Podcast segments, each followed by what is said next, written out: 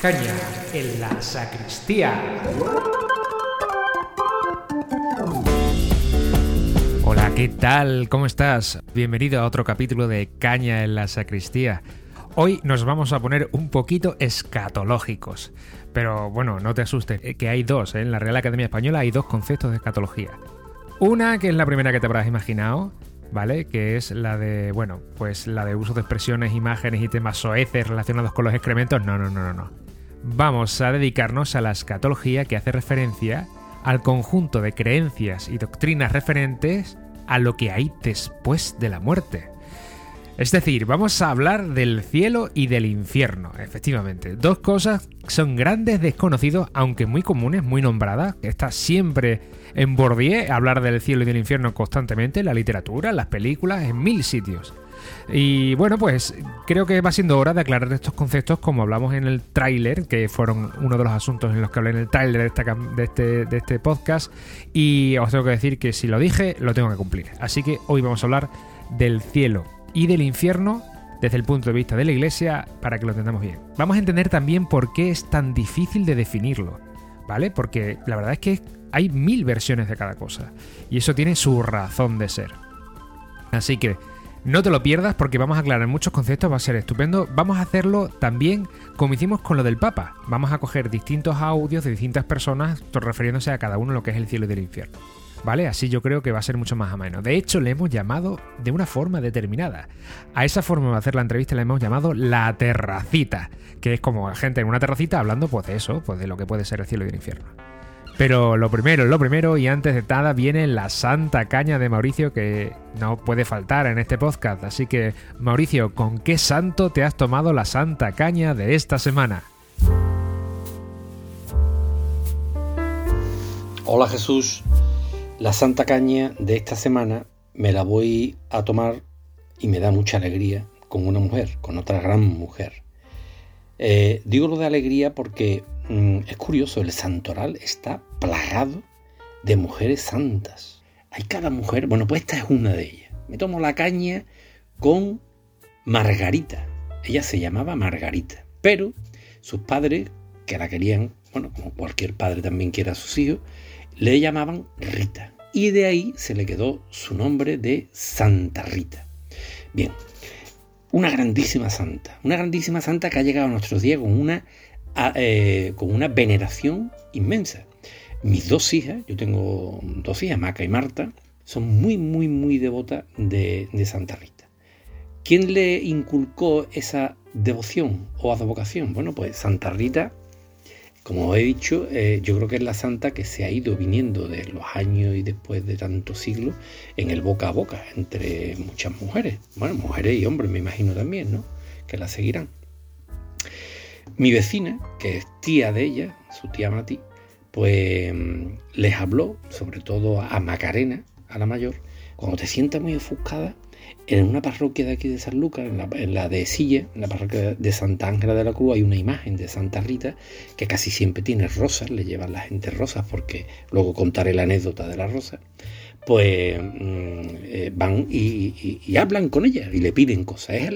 ella es la abogada, bueno, abogada no es una palabra tampoco, pero bueno, de las causas difíciles, por todos los temas que a ti te anguchen en un momento dado, que te pesan, etcétera. Con esto que os quiero decir, que el boca a boca entre los cristianos, el testimonio para eh, seguir a Jesús en el Evangelio es fundamental. Y lo es también por medio de estos santos que fueron gente que vivieron muy, muy unidos a Jesús y dejaron una huella y un testimonio brutal. Y esta fue Rita también, ¿no? Eh, mi otra hija, Marta, pues seguida también de la, de la advocación que tenía su hermana, pues también lo sigue. Tienen ¿no? una afinidad muy, muy, muy especial. Al final las dos están unidas a Santa Rita. ¿Por qué? Pues puñeta, porque Santa Rita fue un pedazo de santa y por eso seguimos hablando de ella. Santa Rita eh, se casa, eh, sus padres se preocuparon de que tuviera formación, pues el marido la maltrata a Santa Rita, eh, ella lo supera con su fe en Jesús y logra que el marido se convierta, o sea, su testimonio de vida evangélica hace que el marido deje de maltratarla, un matrimonio que parecía que iba a ser un infierno se convierte en un bálsamo y tienen dos hijos preciosos y viven pues bueno, como cualquier otro matrimonio. Rivalidades de la época entre familias hacen que venganzas de, de tiempos atrás y demás, bueno, le asesinan al marido.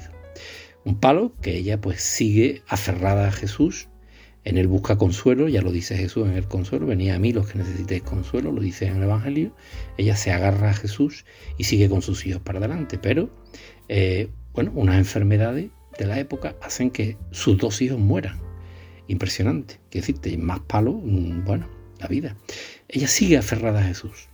Santa Rita decide, porque ella había sido educada precisamente por, por Agustino, y allí en Casia, que es su ciudad, pues había un monasterio de monjas. Y llama a la puerta porque ella quiere refugiarse en Jesús y allí dentro de ese monasterio, pues con él, ¿no? Para vivir lo que le quede de vida. Bueno, las monjas le dicen que no hay de la China, porque las monjas también algunas veces, pues bueno, esas son así, ya está, para afuera, no la quieren. Santa Rita se vuelve a su casa y sigue unida a Jesús y pidiéndole y orando porque haya paz entre esas familias que estaban eh, en plena guerra, vamos a decirlo así, de la época, y ella vuelve a llamar humildemente a la puerta del monasterio y las monjas por fin le abren la puerta. Bueno, entra dentro del monasterio, su vida es una vida de humildad total y absoluta y de unión mística con Jesús, y esa unión con Jesús la lleva a tener, pues bueno, eh, una especie de estigma que se llama, que es como una unión en la pasión de Jesús y le sale un estigma que es como una heridita en la frente que revive pues, la, sensación que Jesús tuvo cuando tenía clavada la corona de espinas en la pasión. ¿no? Esta Santa Rita se cuenta de ella, ¿no? que, que cuando fue, estaba muriendo, estaba en la visita a una prima, ya estaba en el lecho enferma, y la visita a una prima allí en su monasterio, y esta, la Santa Rita le dice a la prima que le traiga un higo y unas rosas de su casa. Claro, eh, la prima dice, esta está delirando, tío, porque era pleno invierno, había nevado, y ni los higos florecen, ni las rosas florecen, perdón, ni hay higos en esa época. Bueno, la prima se va para su casa, pero mira tú por dónde, que cuando llega a su casa, efectivamente en la higuera había un higo y en el rosal había dos rosas. Bueno, los coge, lógicamente, se la lleva a Santa Rosa, a Santa Rita, perdón, y ¿qué pasa? Que es que Santa Rita en ese, lo que estaba ahí dilucidando era el higo era simbólicamente su marido y las dos rosas sus hijos, que iba a unirse a ella ya cuando muriera y estaría con ellos ya pues el resto de la eternidad. Una bonita manera de terminar la vida. Bien, mis hijas han estado en, Italia y fueron a ver a Casia, fueron a verla allí al santuario de Casia y vinieron francamente impresionadas. Son cosas bonitas que, anécdotas que tienen unas que, que tenemos, que podemos tener eh, los cristianos cuando de verdad pues sentimos una mm, una unión, ¿eh? siempre primero con Jesús, que es nuestra, nuestra guía, nuestro faro, nuestra ayuda, siempre nuestro consuelo, pero también a través pues, de todas estas advocaciones que hay tan bonitas y que tanta gente lo vive con tanta fe. Un fuerte abrazo y hasta la semana que viene.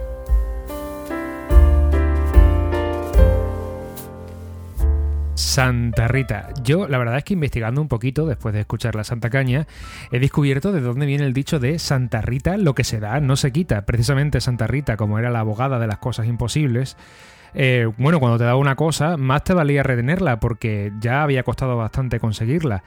Y también, una vez que tú la tenías, pues por supuesto con todo el derecho del mundo, nadie te la podría quitar. Así que ya sabéis una cosa más, gracias a este podcast que es didáctico e ilustrativo y gracias a Mauricio Ruiz que se toma esta santa caña con Santa Rita. Bueno, como hemos dicho en un principio, vamos a empezar a hablar de lo que es la escatología o lo que hay más allá de cuando uno se muere, ¿vale? Bueno, vamos a empezar como siempre por el principio. Uno está vivito y coleando. ¿Vale? El ser humano tiene absolutamente libertad de opciones, libre albedrío se le puede llamar. Es uno de los regalos que Dios nos ha podido dar en su santa eh, divinidad y sus razones tendría. El caso es que el ser humano en su vida es capaz de optar por todo aquello que él quiera y todo aquello que desea hacer. Hacer el bien y hacer el mal. El mensaje de Jesucristo ha sido y es que si tú haces el bien, si sigues el camino que Jesús nos eh, indicó, no solo vas a hacer feliz a los demás, sino vas a ser feliz tú. Y eso tiene su recompensa más allá de la muerte, que es la puerta hacia lo desconocido por excelencia. De hecho, una de las cosas que hace tan grande el tema de Jesucristo es que vino después de estar muerto de forma real y de alguna manera puede dar testimonio de lo que es haber muerto y haber resucitado. Bueno, la promesa de Jesucristo con respecto a este tema, y está en todos los libros del Antiguo y el Nuevo Testamento, habla sobre una parte de la vida que va más allá de la muerte. Tenéis que entender una cosa. Cuando empezamos a hablar de este tipo de, de procesos, del infierno, del cielo, del purgatorio, hay algo que tenemos que tener muy presente y es lo que encarna la dificultad de tratar este tema. Nosotros tenemos una limitación. Nuestra limitación es nuestro cerebro y nuestros sentidos. Nosotros somos capaces de sentir mediante los eh, receptores que tenemos en la piel, somos capaces de sentir por un sistema hormonal que tenemos dentro del cuerpo, un sistema fisiológico que nos ha de tener ciertas sensaciones los sentimientos que tenemos a la hora de, querer a alguien, o de sentir desamparo, o de sentir pena, o de sentir cualquier otro sentimiento, vienen determinados por un proceso químico dentro de nuestro cuerpo. Y ese proceso químico, como todo lo físico, tiene sus límites. Por lo tanto, cuando vamos más allá de ciertos conceptos que exceden en la posibilidad de describirlos con nuestros sentidos, para nosotros, para el ser humano, es muy difícil de describir. Por lo tanto, eh, recurrimos a aquellas cosas que son conocidas para nosotros para hacer una especie de símil. Estoy hablando precisamente de la dificultad de describir, no solo para nosotros, sino para el Evangelio y para la historia y para los autores, para los teólogos, para todo el mundo, lo que es el infierno, el purgatorio y el cielo, que son más o menos los tres estados en los que se podría definir el destino que tienen las almas cristianas cuando pues mueren, ¿vale? Entonces, dicho esto, hay que tener en cuenta que toda la capacidad descriptiva que nosotros tenemos está muy limitada por nuestro propio ser. Y por lo tanto hay que tener una especie de mente abierta con respecto a que siempre ciertas definiciones van a estar pues sesgadas o van a estar cojas. Bueno, dicho esto, el ser humano tiene ese tipo de opciones y él eh, muere, ¿vale? Entonces, a partir de aquí empieza el misterio, empieza la escatología, ¿vale? Hay una escatología intermedia y una escatología final. El mensaje de Jesús decía que cuando tú te mueres vas a un juicio particular. Aquí empezamos a hablar de los símiles, ¿vale? En los cuales se mide, otra palabra que seguramente estará muy incompleta, la vida que has llevado según tus propias opciones, según esa libertad que Dios te ha dado. Es decir, es como decir, yo te doy esta libertad, a ver qué haces con ella. Y en función de lo que tú hagas con ella durante tu vida, luego pues se te piden cuentas, por así decirlo. Otro de pedir cuentas, juicio, estas son palabras que están muy limitadas pero nos ayudan a entender algo que es imposible de describir con palabras y con sentimientos. Bueno, entonces, en función de ese juicio particular, tú tienes tres posibles estados, o por lo menos así nos lo describe Jesús y nos lo describen las Santas Escrituras y la Iglesia, al fin y al cabo. El primer estado, yo voy a empezar por el peor, el primer estado sería el infierno. Bueno, ¿qué tiene el infierno? ¿Qué sería el infierno? A lo largo de la historia, el infierno se ha descrito como un sitio en particular donde uno está condenado para toda la eternidad a sufrir eternamente a través de el ángel caído Satanás. Eh, si a cada uno le pregunta qué es el infierno, estoy seguro que puede describirlo de una manera como que una especie de cueva con estalactitas eh, lleno de hogueras por todos lados, calderillos y un señor con cuernos y un rabo terminado en punta y un tridente pinchando a la gente y el que no está pinchado está metido en los calderos ardiendo o está, bueno, sufriendo eternamente y así para siempre, ¿no? Muchas películas y muchas historias nos han dado esta imagen. Dicho sea de paso que esta imagen viene de una época en particular que fue la Edad Media, en la cual, bueno, por así decirlo, había una especie de competición entre los paganos o ciertos dioses y la religión católica, que por aquel entonces, pues bueno, no usaba más que el miedo para intentar atraer a la gente a la religión católica. Por lo tanto, el infierno lo asemejó con muchas circunstancias parecidas a otras religiones. Por ejemplo, Satanás, la traducción podría ser el adversario, el oponente, tiene pinta como que de un carnero y con las pezuñas y todo este tipo de historias. Bueno, pues precisamente se le parece mucho a lo que es un fauno, que era una deidad en, ciertas religiones paganas de la, de la Edad Media. Entonces, para acojonar a la gente, pues los inquisidores de aquella época hablaban del fauno como el setas. Es que ese es el infierno, esto es el diablo. Bueno, pues en ese sentido, las brujas, Satán, los, pactos con el diablo, todas estas cosas eran, bueno, pues sencillamente personas que profesaban otra religión en aquella época y, bueno, pues eso para ellos era el infierno.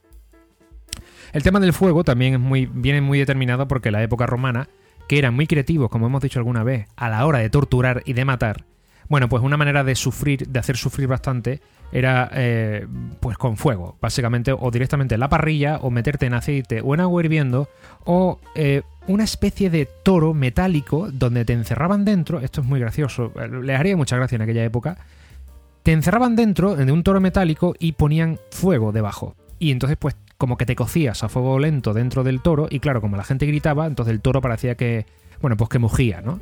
A fin de cuentas, todos esos símiles de esas muertes horrorosas, esas muertes horribles, pues aquellas personas también usaban ese, ese, ese símil para eh, hacer entender lo que sería un sufrimiento eterno, hoy día se puede entender el infierno de una manera muy distinta. En los tres estados que hemos hablado, incluido el infierno, no podemos hablar de un sitio en particular, no estamos hablando de un lugar. Más bien es un estado, ¿vale? Es un estado en la que, bueno, una persona por su vida ha decidido estar alejado de Dios. Eh, tener, pues, hacer cosas que sabemos que son malas, pecados mortales, como le podemos llamar aquí, pero de forma consciente. Entonces tú mismo te has alejado de la fuente de felicidad que es Dios. Y por lo tanto, se entiende que cuando mueras, pues tienes que estar igual. Entonces, ¿qué es el infierno?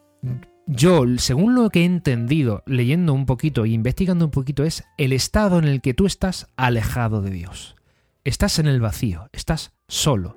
Es un estado en el que tú estás sin Dios. Y eso es lo que te espera después de la muerte si acabas ahí. Bueno, ¿esto quién lo decide? Claro, estamos hablando a lo mejor de que esto es un juez, tal. No, lo está hablando Dios, que es fuente de felicidad y fuente de justicia y misericordia infinita. Es decir, que Dios va a ser comprensivo más no poder. Pero también es verdad que no va a ir en contra de tus propias elecciones. Tú has elegido ser así, tú eres consciente, si eres consciente obviamente, pues has elegido esta elección. Si no eres consciente, por supuesto, eso también se puede ver. Uno no peca si no es consciente de que está pecando. ¿Vale? Pero eh, si en tu propia libertad has decidido hacer eso, bueno, pues eh, esto es lo que te espera. ¿Y cómo podría ser esto? Bueno, pues podría ser como lo entiendo, o de, ya estoy hablando de un modo particular, cada uno, luego veremos cómo lo entiende cada uno, pero es como cuando uno tiene una sensación de fracaso absoluto. Cuando tú has dejado pasar una oportunidad de ser feliz y te das cuenta que has elegido mal, que ha sido prepotente, que ha sido... Bueno, pues es como cuando dejas pasar una pareja o cuando dejas pasar una oportunidad en la que te has dado cuenta que podrías ser feliz. Y esa sensación te va a acompañar por siempre. Eso yo lo asemejo al infierno. Es un sufrimiento muy grande. Si lo quiero asimilar a llamas y dolor, bueno, el dolor físico yo creo que no se puede comparar aquí. Pero ya os digo, es un símil para entender, ¿vale? Sería como un remordimiento absoluto de no haber vivido una vida con Dios, en vida, ¿no? Y, ser consciente de que eso ya, esa oportunidad no lo vas a volver a tener, porque ya no vamos a estar vivos nunca más. Eso para mí sería el infierno, el estar alejado de Dios con un remordimiento absoluto de no haber vivido según su mensaje, que es el de felicidad para mí y para los demás. Bueno, ¿Y qué pasa si tú has tenido una vida así, que no, hombre, que no ha sido tan malo, sino que realmente has tenido, bueno, pues tus cositas y tal, ¿no? Bueno, yo creo que todo el mundo acabaría en un sitio que se le llama, no es un sitio tampoco, sino es un estado que es el purgatorio. Dicho así, purgatorio, bueno, es un sitio para purificarse, es el purgatorio, ¿vale? Cuando se dejan los caracoles cuando te los vas a comer hay que purgarlos primero, ¿no? Se purifican. Eh, bueno, los caracoles te hacen sus cosas, el estado del purgatorio pues tiene que ser un estado de purificación, pero del alma, ¿no? El cuerpo cuando se muere, pues el alma puede ir al infierno, pues al purgatorio van aquellas almas que tienen que eh, esperarse un poquito para el cielo. Precisamente cuando en las misas y en las oraciones se, se ora por los difuntos, son por aquellos difuntos que esperan para ver a Dios, que están precisamente esperando a asimilar qué podían haber hecho mejor y qué no podían haber hecho mejor y ser conscientes de ello. En realidad todos necesitamos una purificación y precisamente por eso pedimos por la purificación de los pecados. para los vivos y para los que han muerto. Bueno, es como una especie de puesta a punto, ¿vale? Eh, digamos que el cielo es un sitio donde hay una luz brillante y necesitamos como este estado de media luz para ir acostumbrando los ojos a él, al cielo, ¿vale? Por lo tanto, es un estado en el cual nosotros pues, podemos orar por los difuntos para que realmente lleguen a buen puerto. ¿Y qué el puerto es? Pues precisamente ese, el cielo. ¿Y qué es el cielo? Bueno, pues el cielo se le conoce como el cielo, el paraíso, el Edén, etc. En muchas religiones, eh, incluso en la nuestra, se la ha asimilado como un jardín, como un sitio maravilloso, como un sitio súper luminoso. Si veis en algunas películas hablan de una ciudad con mucha luz, perfecta. Eh, bueno, en fin, todo para describir el estado de la felicidad suprema y definitiva. Entonces, con nuestras limitaciones sensoriales e imaginativas, ¿cómo te imaginas tú el estado de felicidad suprema y definitiva? Pues la mayoría de la gente lo asimila pues con sus seres queridos, que es lo que valoramos más. Lo asimilan incluso con las mascotas que han perdido. Lo asimilan con toda aquella gente que quiere estar. Por lo tanto, no es que no vayamos a estar con ellos, ni mucho menos, pero es la sensación de estar como nunca más se puede estar feliz. Es la iglesia lo entiende como es ver a Dios cara a cara, con total plenitud, unirte con Dios. Entonces, ese concepto, para entenderlo, pues tenemos que entenderlo como un estado de felicidad suprema. Es una unión con Dios, porque no es un ver, es unirte con Él, tal y como es, cara a cara, unidos con Él. Y por lo tanto, eso es el estado de felicidad suprema. ¿Cómo me lo imagino yo? Por como he descrito, con mis seres queridos, con la gente con la que yo quiero estar, con, incluso con, mis mascotas, con el, el estado de felicidad absoluto que podría tener, que es con la gente con la que quiero. Bueno, esto sería el infierno, el purgatorio y el cielo serían lo que se le llama la escatología intermedia, es decir, lo que pasa cuando el cuerpo, una vez que se ha muerto, pues el cuerpo se corrompe y el alma pues pasa por esos tres. Pero Jesús de Nazaret no se quedó ahí. Jesús de Nazaret habla constantemente y nosotros en el credo. Creo en la resurrección de los muertos. Esto sería el, lo que se llama la escatología final o el final de los tiempos. El final de los tiempos es cuando, bueno, se cumpla la promesa de Jesús de Nazaret de que los muertos resucitarán. Y en eso creemos, o nuestra fe se basa también en eso. Ahora, no se nos da muchos detalles cómo vamos a resucitar. ¿Podría ser como Walking Dead? No, no creo. Porque, bueno, el único cuerpo del que se tiene constancia de que ha resucitado y una resurrección real es el cuerpo de Jesús de Nazaret. Sería una pista para saber cómo sería la resurrección de los muertos. Bueno, eh, el cuerpo de Jesús era real, es decir, se describe los apóstoles como lo tocan y le tocan las llagas. Pero también Jesús se aparece y desaparece y atraviesa paredes y hablan como eh, que le ves pero no le conoces. Por lo tanto, es un cuerpo, pero es un cuerpo de una manera particular, un cuerpo resucitado. Entonces, bueno, de alguna manera, eso son pistas que también se pueden entender como lo que es la Biblia. Partes de, una, de un relato en el que queremos hacer entender ciertas cosas que son muy poco entendibles con nuestros sentidos. Bueno, para terminar, yo hablo de lo que San Pablo decía, que nosotros sembramos un cuerpo carnal, que es el nuestro, y cosecharemos un cuerpo espiritual, que es el cuando resucitemos. Bueno, espero haber arrojado un poco de luz en este tema tan escatológico y sobre todo eh, hacer un poco entender lo que. o quitar un poco de. nunca mejor dicho, de llamas al infierno y dar un poquito de luz al cielo con respecto a qué es lo que nos espera después de la muerte según nuestra religión cristiana, que como sabéis, otras religiones pues tienen otros procesos que, bueno, pues que ellos tienen y que sabrán. Nosotros con nuestra fe, pues lo que, lo que creemos es en esto que acabo de describir y espero haber arrojado un poquito de luz para que entendáis lo que realmente es el infierno, el purgatorio y el cielo. Ahora vamos a dar paso a otra sección que no es que sea nueva, pero sí le hemos puesto nombre, la hemos bautizado. Vamos a pasar a la terracita, que significa que mucha gente nos ha enviado audios, ¿vale? Respondiéndonos a la pregunta que hemos hecho. La pregunta ha sido muy sencilla. Ha sido, bueno, ¿qué es para ti el infierno y qué es para ti el cielo? Descríbenoslo, ¿cómo sería para ti con tus palabras, ¿no? Entonces, pues varios amigos nuestros nos han puesto un audio y, lo, los comentaremos a ver qué tal sale. Entonces es como una terracita en un bar tomándonos una gallita y comentando que es el cielo y el infierno. Bueno, mejor no se puede estar. Pero hombre, antes, antes de todo eso, tenemos por supuesto otra Virgen extra que nos trae Eli. Así que, bueno, una advocación mariana nueva que vamos a disfrutarla con Eli en Virgen Extra. Hola, hola, ¿qué tal? Bueno, pues vengo otra semana más con nuestra Virgen Extra de esta semana. Venga, voy a empezar con las pistas. Esta vocación surgió en el sur de España. No voy a decir dónde porque entonces lo descubro y no es plan. Voy con la segunda pista. Un cazador en la rocina oyó a sus perros ladrar y no se querían adentrar en la maleza. Entonces él vio a ver qué pasaba y resulta que se encontró la imagen de la Virgen en el tronco de un árbol. Él decidió cargar con la imagen de la Virgen, o sea, con el trozo de tronco, y en el camino hacia su pueblo, mm, pues hizo una paradita y se durmió este hombre. Y cuando despertó se dio cuenta de que no estaba allí la imagen de la Virgen. Volvió al lugar donde se le había aparecido y resulta que estaba allí. Él, mm, alucinando, pues volvió a su pueblo, se lo contó a todos sus vecinos y los vecinos fueron a verla y efectivamente vieron la imagen de la Virgen María. Bueno, pues construyeron una ermita en el pueblo y cogieron el trozo de la imagen y se la llevaron a esta ermita en procesión a su pueblo. ¿Vale? Todavía no voy a descubrir qué pueblo es. Venga, seguimos con la siguiente pista. También se la conocía en aquel entonces como Virgen de los Remedios o Virgen de las Rocinas. Empezó, llamándose así.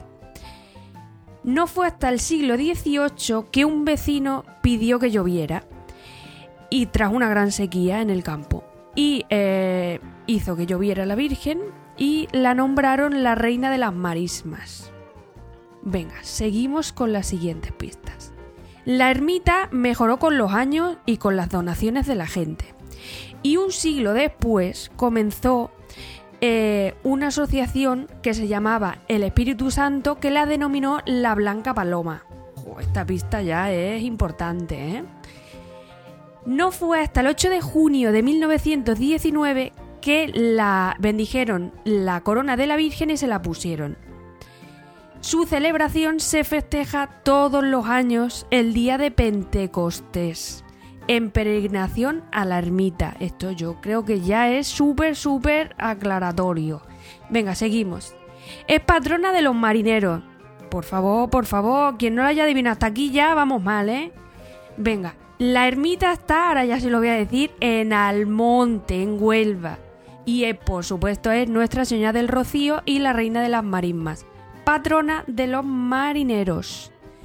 Y hasta aquí nuestra vocación de esta semana, que para mí es muy especial. Me encanta la Virgen del Rocío, he ido a verla y yo siempre he dicho que si tenía una niña la iba a llamar Rocío. No ha sido así, Dios me dijo, mm, tú no vas a tener niña y he tenido dos niños. Estaba feo llamarlos Rocío, así que se queda así la cosa. Espero que os haya gustado y que la hayáis disfrutado tanto como yo. Hasta la semana que viene. Sleep bye nuestra queridísima Virgen del Rocío. No falta nunca de polémica porque es la verdad es que es una de las vocaciones más populares de España que reúne a y, la visitan millones de personas a lo largo del año y muchas veces ya se mezcla un poco la devoción que es sin duda muy profunda para muchos rocieros con la fiesta, ¿no? Muchas veces el folclore a veces gana, a veces pierde, hay una lucha ahí eh, rara, pero no, no hay que discutir que la Virgen del Rocío mueve pasiones y mucha, mucha fe. Bueno, vamos a ir derechos a la terracita. Vamos a hemos dicho antes que el modelo va a ser igual que con los papas. Vamos a tener varias personas, 10 personas más o menos, las que nos han comentado que son para ellos el cielo y el infierno. Y vamos a intentar comentarlos entre él y yo. Así que, sin más, damos paso a nuestra terracita.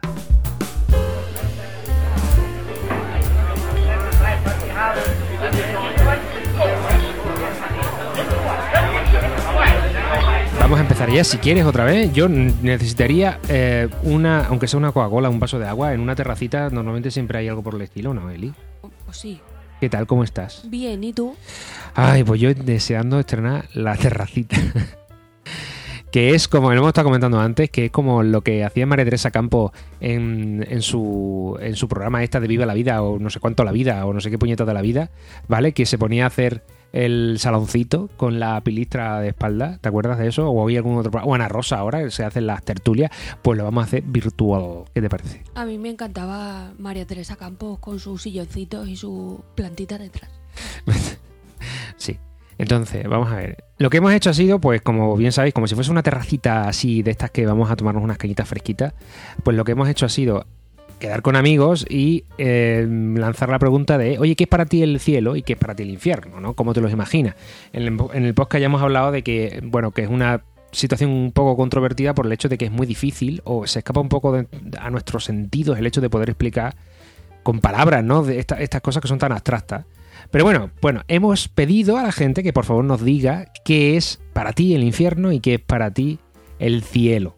Básicamente para tener una idea de lo que hay por ahí y ver qué, qué es lo que opina la gente, ¿verdad, corazón? Sí. Bueno, y- pero mm, los burros por delante para que no se espanten, ¿no? Como les he Siempre, dicho. siempre. Por no ese que se pierdan por el camino.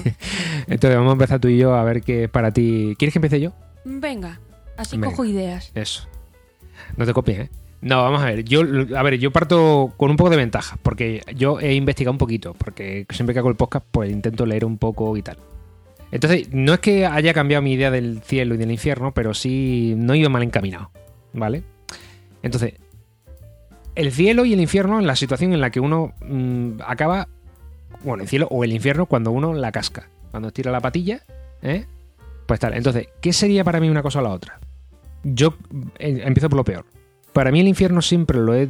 Infierno, dicho de alguna manera, o sitio malo, o no el sitio que no es el cielo, pues yo lo he, lo he siempre proyectado como el vacío, como, bueno, pues la nada. Sencillamente te mueres y es como si te hubieras dormido eternamente y no eres consciente de nada. Y eh, la soledad absoluta, lo cual se me pone la carne de gallina, nada más que pensarlo, ¿no? O sea, no me hace falta un tío colorado. Por lo menos, si, fuese el demonio, por lo menos tendría alguien con el que hablar. Aunque me estuviera pinchando, me estuviera quemando el culo. Pero el, el vacío, la nada, ¿no? Pues no, no sé yo hasta qué punto eso es halagüeño, por así decirlo. Pero bueno, no quiero pensarlo mucho. El caso es que por ahí. Y para mí el cielo es justamente todo lo contrario. No me imagino un lugar, porque en realidad me da igual. Me imagino estar con mis seres queridos. O sea, estar allí con toda la gente con la que yo quiero, estar juntos, estar en un sitio o estar en una situación en la que yo me sienta acompañado incluso por mis mascotas que he perdido. Yo siempre también me lo... Yo a Roy me lo imagino en el cielo también.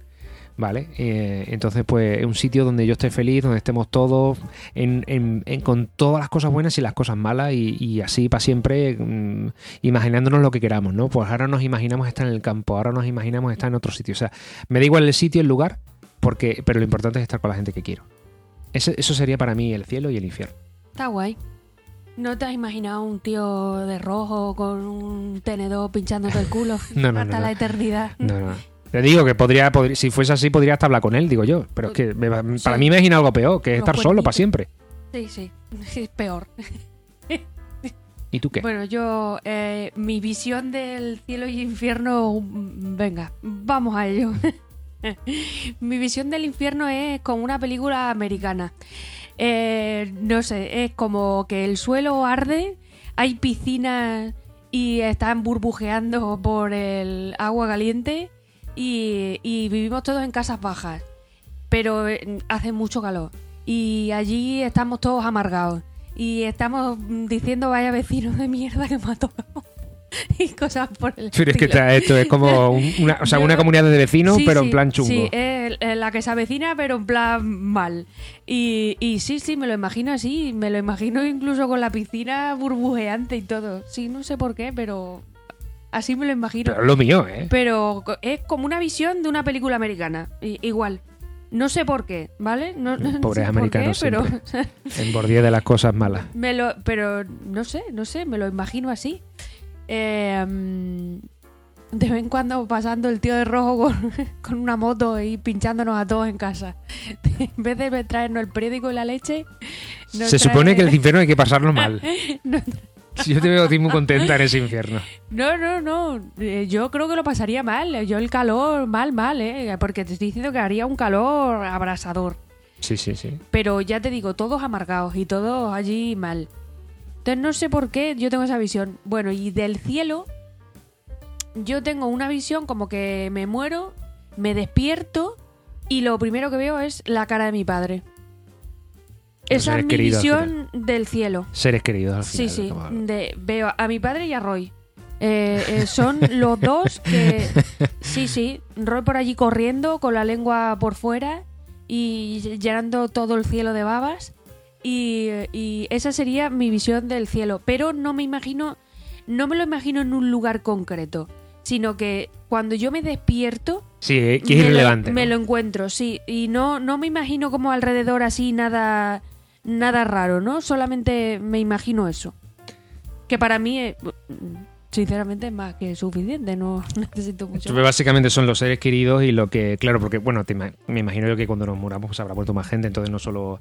Tú te imaginas la gente que, que hoy te falta, ¿no? Efectivamente. Entonces, pues se a supone que hoy. eso es. Bueno, mm, bueno, pues interesante. Yo le- en el infierno hay que pasarlo mal y tú has descrito el infierno regulera, ¿eh? Bueno, ya veremos a ver cómo va la cosa. Yo por si acaso me compro una casa allí. Sí, sí, sí. Bueno, vamos a ir empezando a escuchar gente a ver qué nos dicen y como siempre pues, vamos a intentar eh, comentar lo que nos vayan diciendo sobre el- el- lo- lo- las particularidades del cielo y del infierno y vamos a empezar con nuestro eh, más viejo colaborador que fue el primero que empezó después de ti que es David Marco. A ver qué nos cuenta David sobre su cielo y su infierno. Sí. Muy buenas Jesús y amigos de Caña en la Sacristía. Eh, el tema de esta semana, o cuando menos el que me has preguntado, es sobre el cielo y el infierno, que entiendo yo por el cielo y el infierno. La verdad que no es un tema en el que me haya detenido mucho de manera consciente, pero sí inconscientemente es algo que está latente en nuestras vidas y en la, en la tradición católica, ¿no? en la tradición eh, de la Iglesia católica. ¿no? Eh, yo desde pequeño siempre he creído, he creído en esto. Mm, Como te digo, conscientemente no, no me he parado mucho a, a pensar en este tema, pero eh, a grandes rasgos. em, yo siempre he tenido la imagen del infierno como, como de mucho sufrimiento, ¿no? Eh, los, los condenados en fila y, alrededor mucho fuego, mucho fuego, mucho fuego y el demonio con un, con un tridente pinchando a, a- a los que a los condenados, ¿no? Esa sería la imagen que yo desde pequeño siempre he tenido de, del infierno, mucho sufrimiento y el, y el demonio eh, pinchando con un tridente, ¿no? Incluso hay una una imagen de una serie eh, que se llama South Park, que también uno de sus capítulos pues refleja de manera muy muy jocosa eh, lo que sería el infierno. La verdad que, que, la definición esa, bueno, un poquito jocosa, pero sí, sí es la que, que, ten- que tendría yo en la cabeza, ¿no? Y en cambio eh, el cielo pues sería la salvación, ¿no? Yo me imagino el cielo eh, todo azul, eh, sin dolor, sin sufrimiento, eh, todo perfecto, todo maravilloso, armonía, paz, etcétera, etcétera. Eso es lo que, lo que yo tendría instaurado en mi, en mi cabeza, ¿no? Yo tampoco me planteo mucho este tema, como digo, conscientemente. Yo creo que el infierno y el cielo es en vida.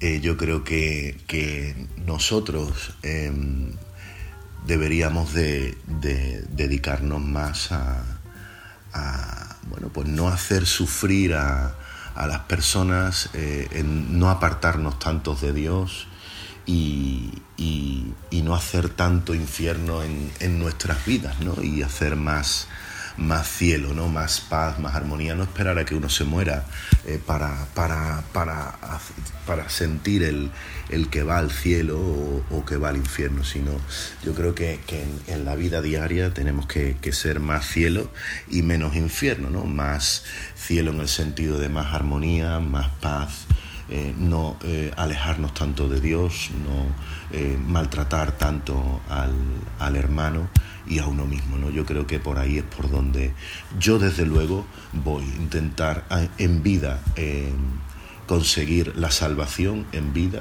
llegar al cielo, pero en vida y no tanto al, infierno. Bueno, y ese es mi, mi, comentario y mis pensamientos sobre el cielo y el infierno, que no sé si, si os habré ayudado. Bueno, un saludo a todos, un abrazo. Me declaro damardeliana. la iglesia damardeliana. No, a ver, eh, dos cosas. Primera, es cierto que hay que pensar más. en la iglesia, eh, de este tema no se habla porque preocupa más la parte de la, de la, o sea, preocupa más la parte viva que la parte después de la vida. Y es lo que dice David, que hay que ser infierno, o sea, no hay que, no hay que hacer infierno en vida, sino cielo en vida, ¿no? Pero a fin de cuentas todo el mundo habla del infierno como lo que tú has dicho, como un tío de rojo pinchando. Bueno, espérate que nos queda gente por hablar, pero sí, sí, bueno, de momento. tiene toda la pinta. Lo que pasa es que la reflexión del final es la que más me ha gustado, o sea, es verdad. O sea, en, vida eh, tienes que, no tienes que hacer tanto infierno y más cielo pensar muy bien en, cuando estamos vivos. Es curioso, pero lo de lo digo en el podcast también. El tema del el tema del diablo con los cuernos y el tridente es lo que hacía la iglesia cuando, cuando era Inquisición para burlarse o por así decirlo hacerle la competencia a otras religiones. Si te das cuenta, el demonio así con los cuernos y con las pezuñas parece un fauno. Y eso es el era la, la, mm, la por llamar mala a la, a, la, a la, religión donde los faunos eran dioses. Y el tridente es el, el, que, lo que usaba Poseidón, que era otra eh, de, los de, los, de, los dioses paganos. Entonces era como poner a todo lo, de lo, lo, que no era cristiano en la Edad Media, pues lo ponían como el demonio, ¿no? O sea, todo, todo era el demonio. Pero en fin, vamos a escuchar ahora a otro viejo colaborador, eh, que es Alejandro, a ver qué nos cuenta también de, de su cielo y de su infierno. Hola Jesús, bueno, desde mi punto de vista, la verdad que me lo preguntaste el viernes, te dije que a ver si te respondía y, es una, pregunta un poco complicada porque es difícil planteárselo, porque es algo muy, es un concepto muy abstracto, difícil de responder, muy subjetivo, eh, muy de fe, por supuesto. Y yo la verdad es que no sé si hay cielo o infierno, no sé cómo sería en el caso de que fuera, no sé en qué estado eh, sería en el sentido de no creo tampoco que sea una cosa de cielo, infierno, en rollo nubes y, inframundo. Eh, mm, también no sé si sería una especie de una revisión de nuestra vida en otra forma. Eh, sí tengo pero sí es verdad que tengo fe en el que la muerte no es el, último paso, que habrá algo más. pero no sabría decirte qué lo podría ver o cómo me lo podría imaginar. Eh, bueno, quiero creer que, sobre todo eh, la ilusión que más me hace es que si el día de mañana, eh, cuando nos llegue nuestra hora y podamos ir a algún sitio, por así decirlo, podamos, podamos estar con las personas con las que estuvimos en la Tierra. Eso sí que lo creo, es lo único que imagino. Por el resto, poco más puedo decirte. un resumen de nuestra vida cuando nos morimos. Claro, es que eh, se dice siempre que cuando estás a punto de morir, como que ves tu vida en, dos parpadeos. Es verdad que Alejandro tiene razón, es una de las cosas más complicadas. De hecho, es tan complicada porque nadie puede tener la certeza de lo que hay detrás. El único que ha vuelto de la muerte ha sido Jesús de Nazaret. Y bueno, contó lo que contó. Y, de ahí vamos, vamos em, sacando información, o los profetas, o, o en la Biblia. O sea, que es que todo lo que hay ahora mismo del cielo y del infierno son, primero, es cuestión de fe, y segundo, es que lo que los que lo han intentado explicar lo han hecho con los medios que tenemos, que es la palabra y nuestro cerebro, no tenemos más. Y nuestra fe, obviamente. Vamos a escuchar a, a Noemí, que es la mujer de Alejandro y que también ha querido compartir con nosotros su visión de cielo e infierno. A ver qué nos cuenta Noemí. Hola Jesús, ¿qué tal? Eh, mira, yo pienso, no sé, lo que yo realmente creo, que nosotros cuando morimos, nuestro espíritu vuelve a renacer en alguna otra persona y todo lo que lo malo que podemos haber hecho o lo bueno que hemos, podido hacer eh, lo vamos a pagar en este mismo, ahorita que nuestro infierno es nuestra, es nuestra misma realidad. O sea, si yo, por ejemplo, en mi vida pasada he sido una mala persona, que he hecho daño a alguien, que no he contribuido con su felicidad, cuando me muera mi espíritu va a caer en una situación difícil que me va a hacer aprender de mis errores y que me va a hacer de alguna manera, no sé si la palabra correcta es decir, pagar lo malo que he hecho, pero que me va a hacer vivir el sufrimiento que he generado a otras personas a través de mi propia experiencia y que quizás con eso vuelva a aprender. Y si es que aún así no aprendo nuevamente, volverá a pasar y así sucesivamente, ¿no? Que la vida se recicla.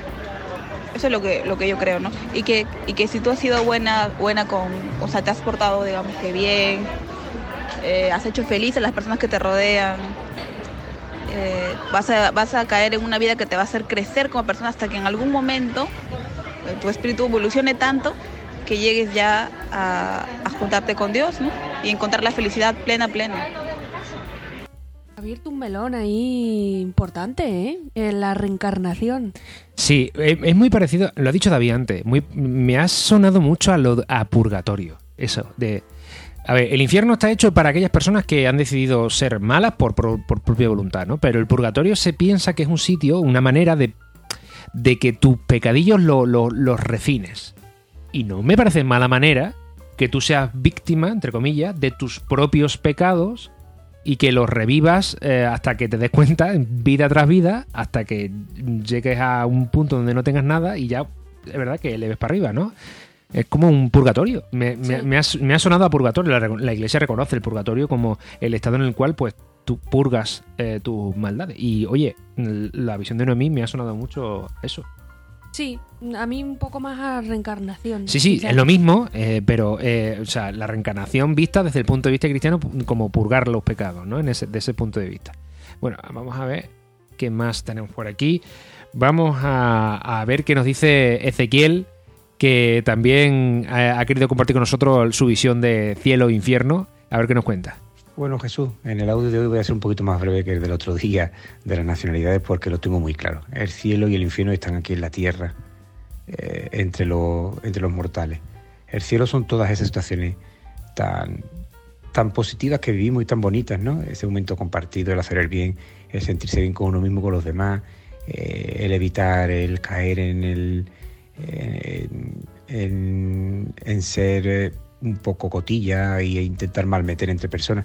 Todo eso es cielo, ¿no? El crear un mundo mejor, el apostar por la juventud, en crear alternativas de ocio, en ver que eh, los jóvenes pues están contentos alrededor de un clima sano, el crear vínculos familiares y de amistad bonitos.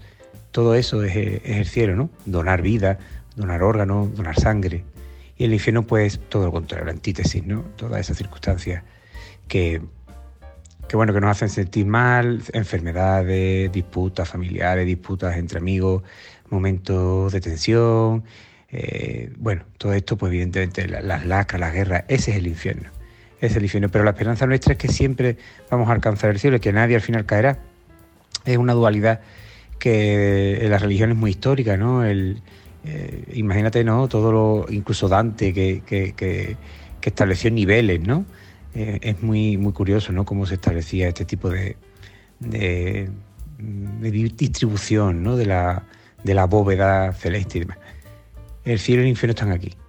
El cielo y el infierno están aquí en la tierra y tenemos que luchar porque todo ese infierno se convierta en cielo, porque esa oscuridad se convierta en luz. Por eso mm, Jesucristo decía que tenemos que ser hombres y mujeres de luz. ¿Para qué? Para alumbrar el infierno, el averno, lo oscuro. Son metáforas utilizadas para que la gente lo entendiera en un contexto, siglo I, en el que había un, pensamiento de fin del mundo, de que vendría el fin de los tiempos y de ahí pues todo el mensaje que había tan catastrofista, tantas apocalipsis como surgieron, ¿no? Eh, como género literario. Vamos a aplicarlo al siglo XXI, 2023 y, y volvemos a lo que decíamos antes. Vamos a alumbrar, vamos a, a dar luz en la oscuridad para convertir ese infierno, ese averno, en un cielo verde, en un cielo azul, con verde esperanza, con alegría, con todo lo bueno que el ser humano puede ofrecer a la humanidad. Ese, ese es nuestro objetivo. Y nada, espero que haya servido mi, mi opinión. Un abrazo desde Carmona. El cielo y el infierno en la tierra. Sí, eh, un poco la visión de David Marcos, más o menos, en su opinión final. O sea, A ver, sí, eh, eso es cierto, ¿no? La verdad es que el planteamiento de la iglesia hoy día es, bueno, no, no aumenta mucho el cielo y el infierno como, como propiamente dicho la escatología intermedia, sino habla de, bueno, espérate, no te preocupes tanto de lo que haya más allá y preocúpate de lo que hay más acá. Es cierto. Y de cierta manera es verdad, ¿no? Aquí puede haber un auténtico cielo o un auténtico infierno, ¿no? Y bueno, después pues vendrán las cosas y los estados y es, muchas veces pues, mira, no, me, no es que no te lo plantees, pero de alguna manera dices, es tan complicado y está tan claramente fuera de lo que es mi, mi psique que mejor pues vamos, vamos para adelante. Seguimos. Sí. Vamos a seguir con, con el cuñado. Vale, vamos a por ello. Mi cuñado y tu hermano. A ver qué, a ver qué dice Marino. Yo, Marino, cada vez que le pregunto es que siempre, siempre, siempre, o es el primero o súper entusiasmado. Se nota que es muy fan de Sí, sí, sí, él es... Caña en la Sacristía. Vamos a escuchar a Marino, a ver qué nos cuenta. Buenas familia, pues respecto a la pregunta que qué es para mí el cielo y el infierno, ya con mis cuarenta y pocos tacos, pues he pasado por, muchas fases de creencia, la verdad. Eh, yo siempre he sido una persona muy imaginativa y pues todo lo que veía en la tele o leías en un libro o en un cómic, pues, pues te lo creía. Al principio cuando era más, más jovencito, pues, pues lo típico. El cielo y el infierno más estándar que, que Disney podía dibujar un infierno de estos típicos en el que cuando mueres caes por un cráter a los pies de un diablo con un tridente, ¿no? Indicándote tu castigo, por ejemplo, en un volcán picando piedra o escuchando Bad Bunny, te dan a elegir. Y bueno, en contrapunto, cuando mueres y subes al cielo a través de un haz, de un haz de luz tipo Ghost, pues eres elevado pues, literalmente hasta el cielo. Y como el mejor chiste de realidad virtual que puedas observar, pues te encuentras ahí a San Pedro una puerta descomunal y muy ornamentada, sustituido por una nubecita, ¿no? pasando lista para prepararte un sitio ideal para, para el descanso eterno. Pues ya con el paso de los años, ¿no? Pues por desgracia pierdes a gente por el camino y bueno, pues todas esas creencias típicas que, que te inculcan pues se van difuminando. Eh, pues no sabes qué va a pasar con esa alma de esa gente, de esa persona, dónde van a descansar, si realmente hay un cielo o hay un infierno para ellos. Y bueno, yo la verdad que donde he encontrado parte de esas respuestas, además de, consuelo por, por esas pérdidas, han sido en, pues la verdad en, misas y en algunas homilías. Y en especial pues recuerdo parte de una, cuando falleció mi padre en el 2016, celebrada en su pueblo natal, pues donde el párrago explicó la separación del, del alma y el cuerpo. Incluso, me- que me llamó mucho la atención, definió el alma en conceptos de energía, que inclusive enunciando la ley de conservación de la materia, me hizo mucha gracia. Pero como diciendo que la energía de, ese alma se mantiene viva, ¿no? Y es eh, reclamada primero por, por el purgatorio para purificarse y después por Dios para glorificarse. Todo el mundo es bien recibido en el reino de Dios. Para mí fueron una frase que la verdad fueron muy reconfortantes para mí en ese momento. Actualmente pues no creo en el, en el concepto de cielo e infierno. Pienso que, que, que están, bueno, lo pienso como, como si fueran destinos que debes visitar en orden, ¿no? Que tras la muerte empieza un, nuevo camino, ¿no? Llamado purgatorio, por el cual pues todo lo que, todo lo que has hecho en esta vida, pues, pues lo bueno y lo malo, pues tiene que pasar por un filtro el cual pues, tienes que seguir por ese camino ¿no? y, y llegas como a una ciudad llamada infierno. Hay gente pues, que se queda más tiempo, hay gente que se queda menos, pero bueno, al final todo el mundo sale de esa ciudad ¿no? y te diriges hacia un nuevo destino, la casa de Dios, ¿no? donde todo el mundo es bien recibido y, comienzas una nueva vida. Para mí ese es el concepto que tengo de cielo e infierno, ¿no? Y, eso es todo. Pues mu- muchos besos y muchos abrazos familia y muchas gracias. Interesante, interesante. La primera visión de cuando era pequeño. Cayendo por el cráter y escuchando a Bad Bunny. Me encanta. La verdad es que sí es verdad que yo también no, no me acordaba de esa historia Sí, sí. de- del, del cráter y del picando piedra de, de Poponi o de, o de precisamente la- el tema de, de- de Ghost ahí con, Que yo me, me acuerdo del capítulo de Homer Simpson. Con las rosquillas, ¿no?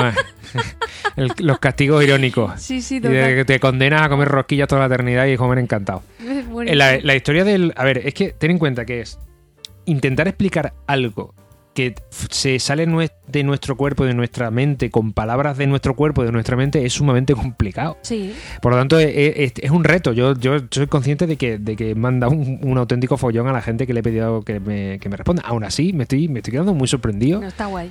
Porque la gente es verdad que, primero, eh, entiende muy bien eso de que no es un lugar, sino es un estado.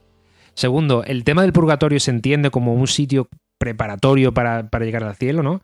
Y, y, a fin de cuentas yo creo que, bueno, que, que, sí, está bastante, bastante claro. Y lo del principio de la conservación de la energía, la ley de la termodinámica, también lo, lo he escuchado yo alguna vez. O sea, como una explicación física de que Dios pues maneja las, estructuras físicas de, la realidad y que el alma no deja de ser también seguramente una estructura energética que, bueno, pues como su eh, ley dice, la energía ni se queda ni se, ni se destruye, sino que se transforma. Entonces nuestra alma pues de alguna manera se transformará en algo que todavía no entendemos y que no somos capaces de percibir porque no tenemos los medios suficientes, pero que ya veremos cuando nos muramos. Sí. Hola y el cuñado, fíjate qué bien. Eh, vamos a seguir con Tomás Salas. Tomás Salas es un salesiano cooperador de Badajoz que se ha dignado también a decirnos qué opina de, del cielo y del infierno. A ver, Tomás, ¿qué nos tiene que decir? Hola a todos, mi nombre es Tomás Salas y soy salesiano cooperador. Eh, dirijo unas palabras a Caña en la sacristía me piden que os hable sobre qué entiendo yo que es el cielo y el infierno. Bien, como primera idea me gustaría compartir con vosotros pues que evidentemente no puede demostrarse la existencia del cielo y del infierno empíricamente. Lo mismo pasa con la existencia de Dios. Em, eh, no se puede demostrar empíricamente su existencia, aunque tampoco puede demostrarse empíricamente su no existencia. Eh, son los ojos de la fe, por tanto, los que nos, nos ayudan a poder hacer una pequeña aproximación de lo que es em, eh, la idea del, cielo y del infierno. Como segunda idea, eh, deciros que para hacer esa pequeña aproximación, para poder saber algo del cielo y el infierno, el único camino sería eh, acudir a Jesucristo, a su palabra. Es verdad que los domingos profesamos en, el credo que Jesucristo padeció fue sepultado, descendió a los infiernos, subió a los cielos, pero esto es completamente insuficiente. Eh, si os fijáis en el, testamento, en el Nuevo Testamento, Jesús habla mucho, en muchas ocasiones de, estas dos realidades. Eh, por, como un mero ejemplo, me gustaría aludir a, la parábola del rico Pulón y el, pobre Lázaro. Como tercera idea, que me parece también clave y que es evidente, que el cielo e infierno no son dos lugares eh, físicos en espacio y tiempo. Es decir, el cielo no está en la galaxia ni el infierno está en el interior, en la profundo de la, de la Tierra. Entonces, ¿qué es el cielo y la Tierra? Pues serían dos realidades que toda persona experimenta imperfectamente en su vida, pero que experimentaremos en plenitud al final de ella, ¿no? en, la, en la vida nueva que nos promete Jesús.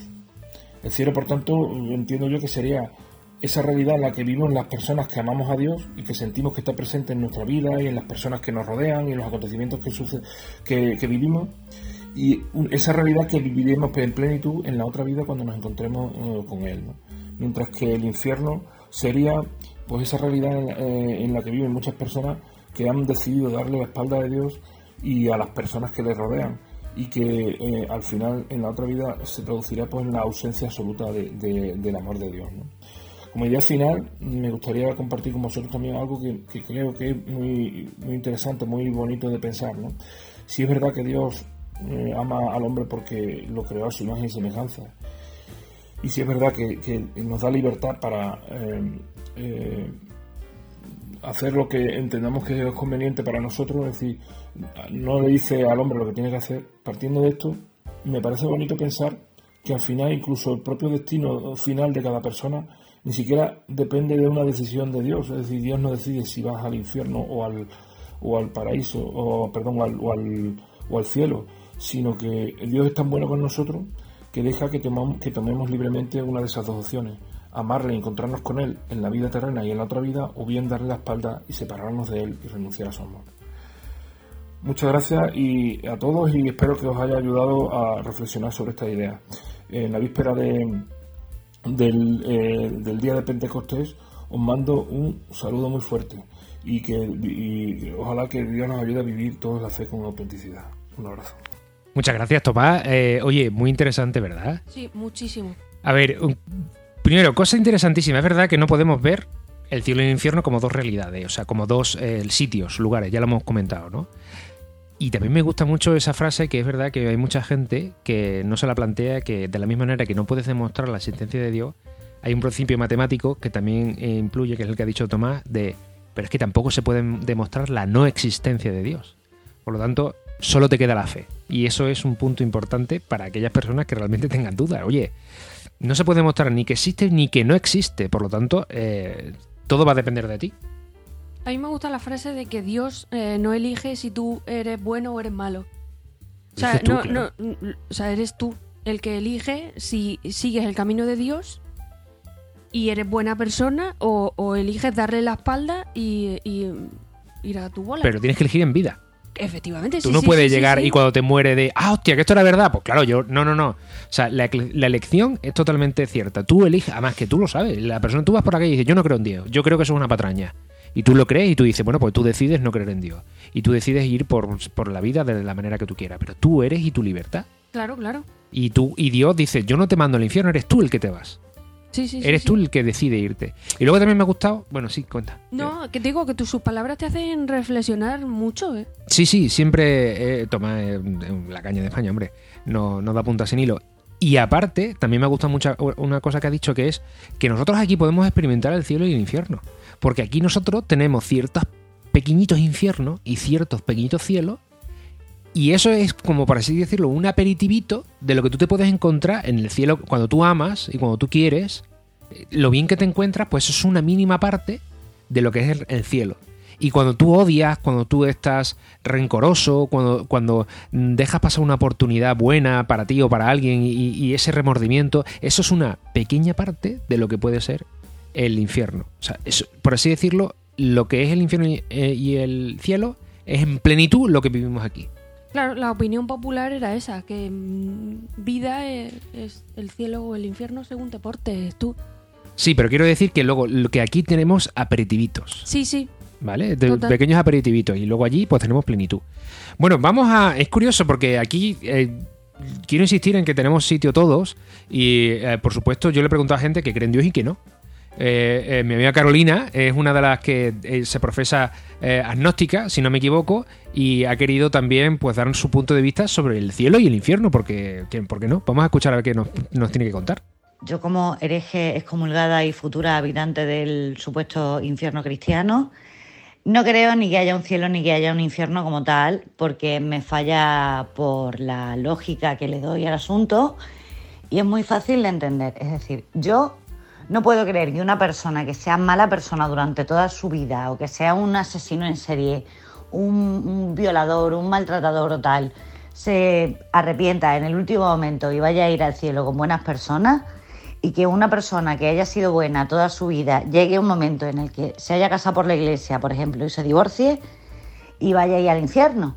Porque entonces me están vendiendo que el cielo es un sitio lleno de malas personas que están todas juntas allí, pero que se han arrepentido en un momento dado, y que el infierno es el crucero de First Dates. Entonces, pues no lo veo, sinceramente. Yo creo que habrá un algo, no sé qué, eh, cuando la gente muere, un, sitio, un, no sé, donde todo el mundo esté ahí. No creo que, que se vaya a dividir por buenas o malas personas, mm, porque entonces también toda la gente de otras religiones, si es que hay una que es la que es de verdad y las demás no, eh, esa gente, ¿qué pasa con ella? Eh, ¿son, ¿Son malas personas porque han creído en otra cosa y digamos que también se han equivocado de elección en su momento? No creo que eso sea así. Yo creo que todo el mundo va a algún lugar, sitio, no sé, después de morir y pues no sé qué más habrá allí porque por suerte no, no he pisado todavía eso. Pero no, no, la idea del cielo y el infierno como tal mm, me fallan por lógica y me fallan por todo. Y desde luego yo la idea del cielo y el infierno cristiano ni siquiera la contemplo. El crucero de Ferdinand me encanta. Sí, sí, total. Carolina eres única. Sí, eh, a ver, sí, es cierto que de- de- planteas estas, plantean dudas y es normal. Y hay gente que realmente se aleja de la religión cristiana precisamente por este tipo de conceptos que están eh, pues un poco en el aire. Porque es verdad, hay- hay- se puede pensar que de alguna manera alguien que ha sido muy malo toda su vida, un asesino en serie, de repente mm, ve llegar al final de su vida, se arrepiente y tal. Y, alguien puede pensar que esa persona pues va al cielo y, una, y justamente lo contrario, ¿no? Alguien que pues mm, desobedezca las leyes de la iglesia terrenal hecha por los hombres, pues ir al infierno.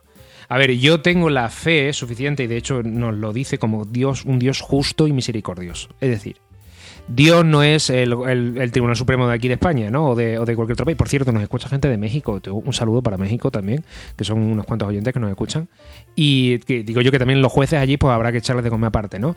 Entonces, Dios es, el que juzga todo esto y el que en función de tu vida Da igual lo que hayas hecho aquí, con quién te hayas confesado y toda esta historia. Obviamente cuenta, porque la iglesia de aquí eh, eh, es el ministerio de, Dios aquí en la tierra, ¿no? Y obviamente cuenta. Sabemos que la iglesia tiene fallos, hemos hablado muchas veces de ello. Pero al final quien cuenta es tú y Dios. Dios y tú.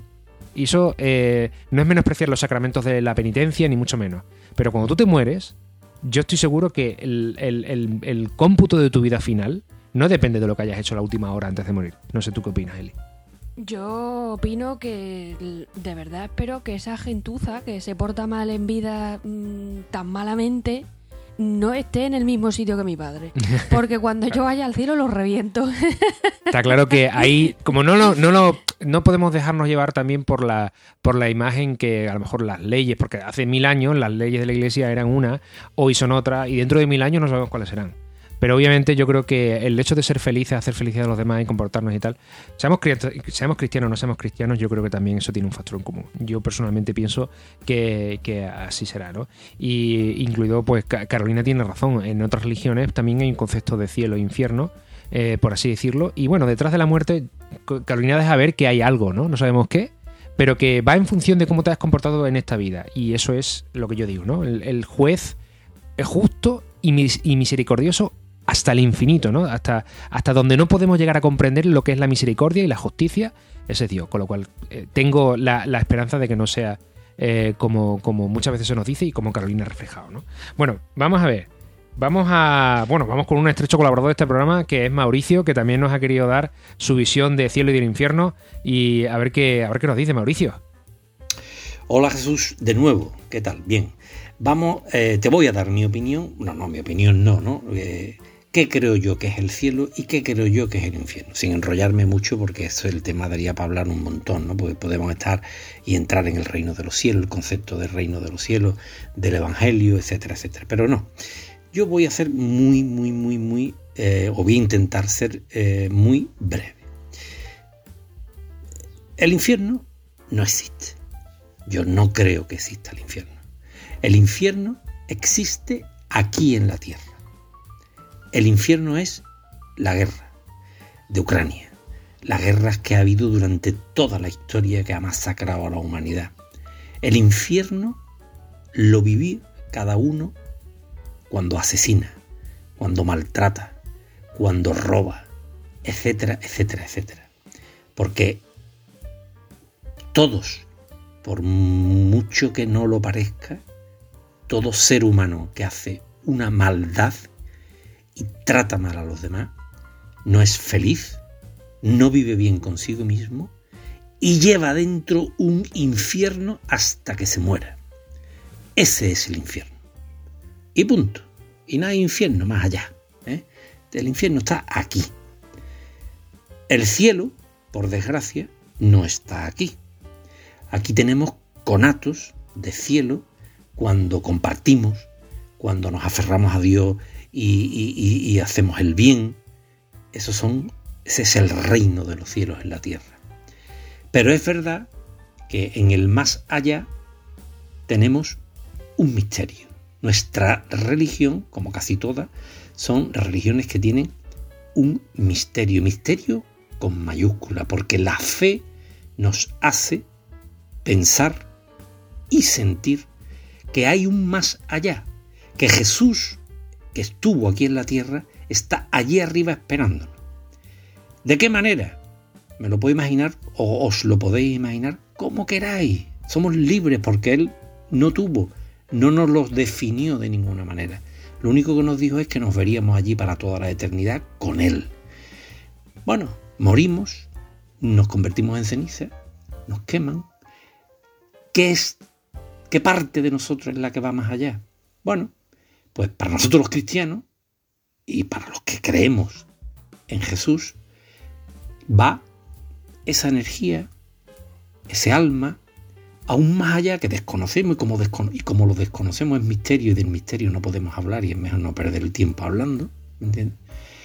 Pero sí es verdad que ese cielo está también aquí, en Conatos, y sobre todo para un bien morir, porque creemos siempre que vamos a morir en el seno de Dios, con Dios consolándonos, y eso nos da y nos ayuda a tener una buena muerte. Dicen los médicos de cuidados paliativos, y muchos de ellos, y he hecho muchos estudios, que eh, mm, la gente que tienen fe, independientemente de la religión que tenga, pero tienen fe, creen en Dios, están con Él. No es que se aferren, que también parece que, es que estamos como buscando una tabla de salvación, que también puede ser, ¿no? Pero es que es que lo sentimos, que lo tenemos ahí al lado, y entonces morimos acunados por Él. Y, yo se lo digo a mi mujer muchas veces, digo, yo, miedo a la muerte, sinceramente no le tengo. O sea, yo estoy, eh, eh, gracias a Dios, he podido vivir un ciclo de vida completo. Si Dios quiere, voy a poder ver a mis nietos dentro de poco y eso ya me cierra el círculo, totalmente. Y ya que estoy pues, dispuesto a lo que venga. Y es que me da igual lo que venga. Al cielo vamos todos, ya te lo digo yo, todos, todos los millones y millones y millones de seres humanos, porque Jesús y Dios es amor y el amor no puede decir tú sí y tú no. El amor es para todos igual, todos vamos a ser acogidos. ¿Cómo? Misterio, pero un misterio que nos ayuda a morir en las manos de Dios, que es lo más bonito del mundo. Así que hay un cielo inmenso que nos espera, que nos tiene ahí, que, que nos va a dar, pues eso, tranquilidad, paz y el infierno lo tenemos aquí. Nada, más que tiene que mirar a tu derecha y a tu izquierda. El infierno está aquí. El infierno no existe, ni el demonio. Por supuesto que tampoco. El demonio es el hombre que es malo. El tío que no vence la parte mala que tenemos todos dentro. Todos tenemos esa, esas, esas, esos instintos y esas cosas que nos hacen ser muchas veces malos, agresivos, etc. Todos. ¿eh? Todos tenemos una parte mala. Pero esa parte mala, con la bondad, hay que machacarla y el que lo consigue, pues ese hombre de paz o esa mujer de paz, de bondad y de amor, coño, que es lo que cambiaría el mundo. Repito, infierno no existe en el más allá. Existe aquí y contra él es contra lo que hay que luchar. Y el cielo aquí en Conato, en Conato dentro de ti. Un fuerte abrazo y hasta la próxima. Muy buena, muy buena la opinión de Mauricio, me encanta, me encanta. Sí, sí. Otro que nos da punta sin hilo. Sí, eh, mira, repite algo lo que ha dicho Noemí también antes. Del, del, en lo que es el, el, infierno aquí en la tierra como un ciclo en el momento. Yo por lo menos lo he visto así, ¿no? O sea, obviamente el, el infierno en la vida, ¿no? Porque la guerra y todas estas cosas por parte de la libertad humana. Y luego también el hecho de que más allá tienes solo cielo. No hay. No hay infierno. No sé hasta qué punto. Yo dudo, no es que lo dude, mm, pero yo creo que dentro de esa justicia y esa misericordia infinita de Dios, hombre, no sé si todos estaremos iguales, no. A lo mejor yo no soy capaz de entenderlo, pero Mauricio pues tiene fe de que todos somos. No sé si Adolf Hitler y yo tendremos el mismo sitio, por ponerte dos extremos, ¿no? Quizá, no lo sé, ¿eh? Que, pero que el amor de Dios me supera a mí mi conocimiento, desde luego. Y luego también insiste en lo de los conatos, ¿eh? que aquí tenemos mm, aperitivitos de cielo. Sí, opinión generalizada. El cielo y el infierno están en vida y aquí. Y, y, luego, como decía mi hermano también, eh, eh, que pasa por la puerta de San Pedro con la nube, mm, tipo Goku. la lista. tipo Goku. Y la lista diciendo, venga, ir pasando en el filtro y, y todos van al cielo, ¿no? entonces... Quizá a lo mejor hay gente que se queda en la cuela un tiempo, ¿no? Sí, claro. Eh, ese sería el purgatorio, podría ser. Pero al final todo entramos. Bueno, depende del tiempo que te quede ahí en la cola, pues así entras o no entras. Bueno, y también lo de la fe me encantó. O sea, yo también reconozco que el tema de la fe y la, cuando tú te enfrentas a lo mejor, nosotros esperemos que nos enfrentemos a la muerte dentro de muchos años, pero también es verdad que no es lo mismo enfrentarse a que tú digas, después de morirte no hay nada, claro, claro. a decir, bueno, no sé lo que hay, algo habrá y, seguro que es bueno. Y seguro que es bueno, ¿no? ¿no? es lo mismo porque Dios nos lo ha dicho y tenemos fe y nuestro corazón nos lo dice y tal. Bueno, nos quedan dos, dos personas, dos personas que no han participado todavía en el podcast. Así que os la presento, se llama Laura Gómez, también es una buena amiga nuestra y yo creo que también tiene algo muy interesante que decirnos sobre el tema del cielo y el infierno. Vamos a escuchar a Laura a ver qué nos quiere contar sobre este tema. Hola, buenas. Pues a ver, hoy voy a hacer esta aportación em, sobre mi pensamiento y cómo eh, siento y veo yo eh, la diferencia entre cielo e infierno o, la, coexistencia entre, entre ambas. No pienso que el cielo y el infierno sean sitios físicos como tal, lleno de el cielo en este caso concreto una escalera inmensa llena de nubes y el infierno algún sitio oscuro y lleno de llamas. No, no creo que el cielo y el infierno sean sitios físicos. Creo más bien que el cielo y el infierno son, son estados, o sea, son eh, es la, lo que nosotros vamos a encontrar cuando ya no estemos aquí. Como cristiana que, soy y orgullosa de serlo, pienso que, aunque es muy complicado de, gestionar y, yo personalmente sigo aprendiendo a, gestionar la pérdida de, personas importantes, creo que, y estoy eh, firmemente convencida, que no todo acaba cuando, cuando nos, vamos. Acaba una etapa bonita aquí en la Tierra que sin duda creo que el final aunque seamos nosotros los que podamos perder la vida, creo que al final ese final es más complicado para la gente que se queda aquí que para los que, los que se pueden marchar.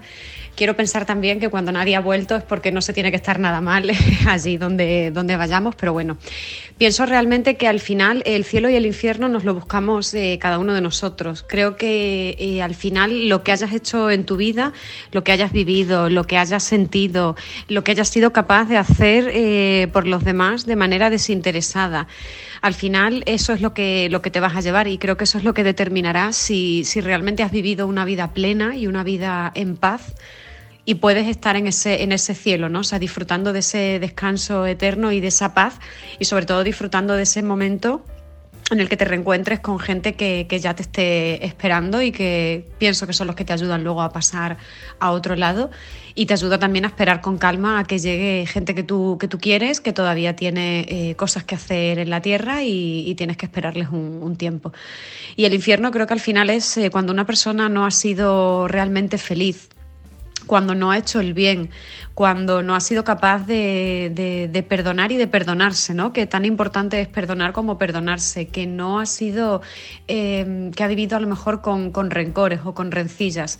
En definitiva, creo que al final cuando uno vive y, avanza, avanza en el cariño, en el respeto, en, superar los problemas, en dar de corazón y en apreciar las cosas eh, importantes de la vida, que al final es eh, la gente que te quiere, hacer lo que realmente te hace feliz y hacer las cosas bien, aunque nadie te esté mirando esa, satisfacción, creo que al final ese, ese cúmulo de cosas y el, y el hacer las cosas bien, el ser justo, aunque a veces la vida no sea justa, pero nosotros creo que sí debemos serlo. Entonces creo que al final ese cúmulo de cosas es lo que nos lleva a, estar en, un cielo, a estar en paz. O sea, que nuestra vida haya sido plena, que haya sido digna. Y al final cuando uno eh, ha estado en la tierra pues eh, haciendo las cosas mal eh, constantemente, o cuando no ha sido capaz, pues eso, de, vivir plenamente, de, perdonar, de hacer el bien. Y creo que al final pues tiene su, su propio infierno porque su paso por aquí como que no ha sido fructífero, entonces no puede ir a un sitio en el que todo sea fructífero también, en el que todo sea bueno. Al final creo que el cielo y el infierno nos lo vamos buscando un poco nosotros con, nuestra vida, con, lo que hacemos, que al final es lo que, es lo que le queda a las personas que, que, están aquí en la tierra y las personas que viven con nosotros. Es lo que le queda, es lo que nosotros somos capaces de darle y cómo nosotros seamos capaces de hacerle sentir y el infierno pues es aquello que nos buscaremos con nuestras malas acciones o con una vida que, que no sea plena, que no esté, que no haya sido disfrutada, que no hayamos sentido cariño, que no hayamos sentido decepción también, que no hayamos sentido eh, triunfar en algo, el conseguir objetivos. Al final creo que es un cúmulo de vivencias y de sensaciones. La cosa de todo esto es que pensamos que, la, vida es, eh, la vida es el examen más importante y pensamos que copiando al de al lado eh, muchas veces o, mirando lo que hace el de al lado vamos a salir adelante y no nos damos cuenta que al final cada uno tiene un examen diferente y ese examen es el que determina para mí si es cielo o infierno. Así que eh, lo veo así, lo vivo así y, es lo que también me ayuda y me ha ayudado a, seguir un poco en paz cuando se ha ido alguien que he querido. Laura, mm, te mando un beso enorme. Me encanta escucharte, me encanta cómo hablas y cómo explicas las cosas. Mm, Me flipa. Me quedo con la boca abierta escuchándote, de verdad te lo digo. Y me encanta tu visión del cielo y el infierno. Eh, los que hemos perdido seres queridos así muy importantes en nuestra vida, eh, eh, si no crees en que hay un buen sitio eh, y que yo qué sé, como que lo vas a volver a ver y... Es más fácil, yo puede ser eh, que, que, la- que los que, bueno, yo creo que los que habéis tenido una muerte, mm, voy a llamarla traumática o inesperada, eh, es como que la mente os fuerza a imaginaros mm, esto- esto- estos estados, ¿no? De cielo, infierno, o, lo- o lo planteáis de otra manera, me imagino, ¿no? No, estaba diciendo eso, que, que las personas que hemos perdido a alguien importante, te queda el sentimiento, te queda la esperanza de que hay un sitio donde ellos están y, vas a volver a verlos. Está claro. Sí, yo eh, siempre pienso que la historia está en que, como ha dicho Laura, el, tema de perder a alguien y eh, bueno, pues ayuda a bueno, desarrollar un poco la imaginación por, no, no digo por consuelo, pero sí como esperanza, ¿no? De que esté en un sitio mejor que el que está aquí. Y sobre todo me ha gustado mucho también lo que mm, lo que hemos hablado antes de que el infierno es voluntario. Es decir, cuando tú aquí, en este examen que lo llama ella, ¿no? Tú no has sido capaz de, perdonar. Si no has perdonado es porque no te ha dado la gana. Si tú has sido rencoroso es porque has querido ser rencoroso. Si tú eh, no has sabido apreciar las cosas que has tenido alrededor, tu familia, tus amigos, todas las cosas que te han dado, has sido tú voluntariamente el que lo está haciendo en- usa- usando tu libertad. Quiero decir, oye, que cada uno pues que haga lo que, lo que le dé la gana. Aunque nadie te mire, también lo he dicho y me ha parecido muy interesante. Cuando nadie te mira también hay que hacer las cosas, pero no, ¿por, ¿por quién? Porque es que quien te está examinando eres tú mismo, tu propia vida. Y obviamente dentro de ti también está Dios, en tu corazón muchas cosas interesantes porque eso de paz, la plenitud, todas esas cosas es como yo también me imagino el cielo, ese estado constante y continuo y, y hiperterrito. Y luego el infierno, pues justamente lo contrario. Sí, más que sitios, eh, son sensaciones y, y emociones. Y que nunca vamos a saber cómo es porque nosotros no tenemos ahora mismo la herramienta sens- eh, sensitoria, por llamarlo de alguna manera, que nos hagan comprender cómo es eso de verdad. Vamos a escuchar por último a Fabián. Fabián es periodista también y, yo creo que también ha querido colaborar con nosotros en Caña la Sacristía sobre qué opina sobre el cielo y el infierno. Yo creo que va a ser muy interesante su opinión. A ver qué nos dice Fabián. ¿Qué tal Jesús? Muy buenas. Pues mira, la verdad es que haces una pregunta bastante complicada, sobre todo porque eh, podemos tener algún tipo de, de definición académica, pero, pero la verdad es que no existe, ¿no? Porque las definiciones académicas se deben hacer sobre, sobre asuntos empíricos desde mi punto de vista, sobre asuntos que se pueden, que se pueden palpar, que se pueden probar.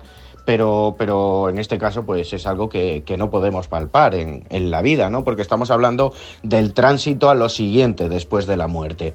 En mi caso, como católico y he recibido educación religiosa en, en mi colegio durante toda la vida, bueno, pues eh, para mí el cielo es a lo que aspiramos, ¿no? Las personas católicas, ¿no?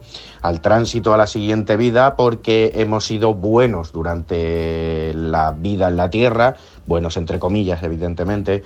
Eh, hemos eh, tenido gestos con nuestros semejantes, eh, con las personas que tenemos a nuestro alrededor y hemos procurado, ¿no? Pues llevar una vida, pues normal, acorde a lo que a lo que se nos a lo que se nos compete, ¿no? En, en- en la vida, a lo que cada uno está mandado a hacer, ya sea en su ámbito familiar, en su trabajo, con sus amigos, etcétera, etcétera.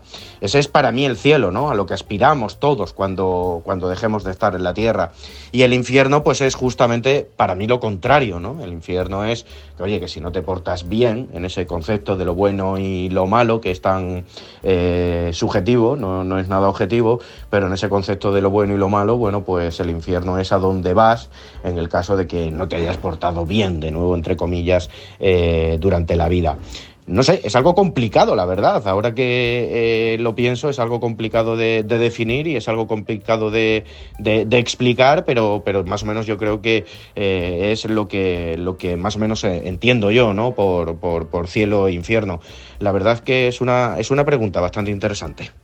Fabián, eh, no puedes hacerte una idea. Lo primero, lo que te agradezco tu, tu respuesta y lo segundo, la razón que tiene. Porque no hay cosa más complicada en esta vida que describir algo que ni siquiera se puede escribir con palabras. Totalmente.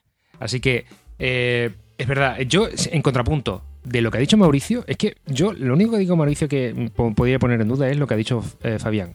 Es, el cielo es a lo que aspiramos, pero tú aspiras a algo que todavía no tienes y que quieres conseguir, y que para conseguirlo tienes que actuar de una manera. Bueno, un poco lo que nos han, no sé si utilizar esta palabra, vendido, ¿no? Eh, eh, del cielo para ser buena gente. Entonces, eh, a nosotros nos gusta, o sea, ese- esa visión del cielo y de, y del- La historia es que no tiene. A ver, la pega que tiene es que obviamente tenemos la tentación de poder ser egoístas, porque se supone no es que egoístas A veces ser egoísta da gustito. Sí. A veces ser rencoroso da gustito. Pero Sí. es un. es un. es un gustito como el de. diría yo como el de las drogas, ¿no? Que llega un momento en el que se pasa el efecto y luego quieres más. Pero el. el hecho de, de- de ser de otra manera eh, forma parte también de tu libertad. Y a la larga es mucho mejor. Es que también eres feliz sin. No sé, es como. eh, eh, en términos culinarios, es como cuando dejas de comer tanto dulce y de repente te das cuenta que el azúcar no lo es todo y que al final acabas disfrutando de la comida muy bien. Sin necesidad de echarle azúcar a todo, ¿no? Es como esa tentación constante y continua de ser, de solo pensar en ti mismo, pensando que tú vas a ser feliz si solo piensas en ti mismo, pero en cuanto te abres un poquito a los demás, es justamente lo contrario. El primero que sale feliz eres tú. Sí, yo saco dos conclusiones. El cielo es mm, a lo que todos aspiramos, eh, eh, portándonos bien y siendo buena gente durante toda tu vida. Y lo que dice Mauricio, los conatos en vida. Y, luego, o sea, vas a un sitio donde vas a estar muy bien. Y el infierno no, e- no existe tal y como yo me lo imagino que es mi película americana, eh, sino que el infierno es más bien cómo nos estamos portando de mal en vida con las personas. Sí, eso, y eso repetido es por toda la general, eternidad. ¿no? sí, es como una opinión generalizada en todo la, en toda la gente, vamos. Yo, yo como conclusión saco, si tú metieras en una costelera las cosas que has hecho bien y las cosas que has hecho mal, el cóctel que sale es el que te vas a beber cuando te mueras, Sí. durante toda tu vida. Si es amargo, si es dulce, si es placentero, si es tal, ese va a ser el que tú vas... Eso es lo que vas a beber de aquí hasta que te mueras. Esa sensación, digo, insistiendo, es que podemos poner 50.000 ejemplos eh, de 50.000 formas y cada, cada una nos dará un infierno y un cielo distinto. Entonces, Total. son estados, eh, son sentimientos, son conclusiones. El caso es que sabemos que después de morir va a haber algo. eh, para mí eso nos consuela, ¿verdad? Sí. Que, eh, mm, mm, que vamos a, que me ha hecho mucha ilusión que quieras que esté Roy ahí. Eh, Sí, Mira sí, que has tenido a lo mejor eh, perrillos en tu vida, pero has nombrado a Roy. Eh, sí. Mi- mi- el Yo perro me que se nos murió hace tres añitos. Sí, mi padre y Roy. Eh, entonces, eso, y yo simplemente me, me imagino el infierno justamente la antítesis, lo contrario, ¿no? El, la sensación de, de justamente de soledad, de desasosiego, de, de arrepentimiento, de. No sé, y eso mm, toda la vida, ¿no? Toda la vida o todo lo que. el- el- es que no podemos imaginarnos ni siquiera el cómputo de tiempo normal y corriente. Sí, Pero bueno, eh, Eli, ¿qué tal? muy bien. Yo me quedo con la nube de Goku, San Pedro. San Pedro, la y, nube eh, esperando. Bad Bunny. Y, tu, y tu urbanización de vecinos en- Sí. con el Satanás en la piscina. Los satanases del infierno.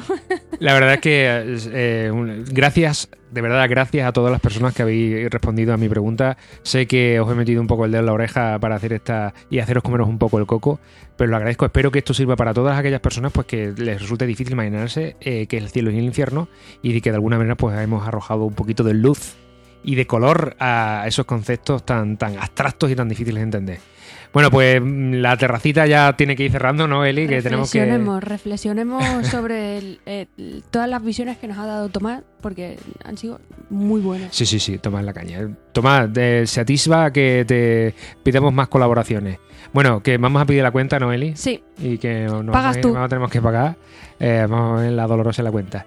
Bueno, pues nada, un saludo a todos y espero que os haya gustado. Sleep bye.